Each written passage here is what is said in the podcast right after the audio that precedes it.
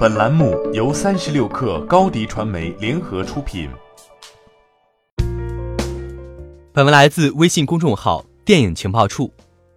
用一台 iPhone 十一真的能拍好电影吗？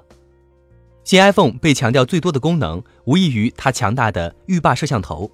苹果放出了一堆普通用户看不懂的数据与两个宣传片，为的只是说明一件事：iPhone 十一的摄像功能强大到可以拍出顶级照片。甚至媲美电影级的影视素材。苹果与他们请到的测试手机的摄像师与导演们不会告诉用户，他们拍照片的时候取了多长时间的景，等了多久才找到一个合适的阳光角度。他们在拍摄视频的时候打了多少光，事先画了多少分镜，设计了多少构图与演员走位，以及后期调色如何艰辛。不管是拍照片还是电影，它都是一个复合性的艺术创作。高端的拍摄硬件仅仅只是其中一环，而苹果却在宣传时无限放大了摄影性能的重要性，却忽略和避开其他环节，这无疑是一种偷坏概念的营销噱头。电影行业对于苹果和科技行业用自己的行为给予了极大的尊重与致敬。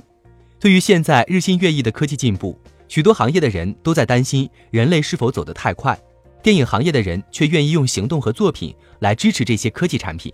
告诉观众们科技进步的可贵，但是科技行业并没有反过来尊重电影圈。不止苹果一家，许多手机品牌现在都喜欢在发布会强调自己的摄像功能强大，让用户可以轻松拍出专业的照片和视频。科技圈总是以一种高高在上的姿态告诉用户，专业摄影是一个很简单的东西。诚然，手机强大的摄像功能值得被拿出来炫耀，但是电影不应该成为衬托它的背景板。电影是一项复杂的工业，一个当下最热门的艺术形式。希望各位科技大佬放过它，别只是把它当做一项娱乐看待。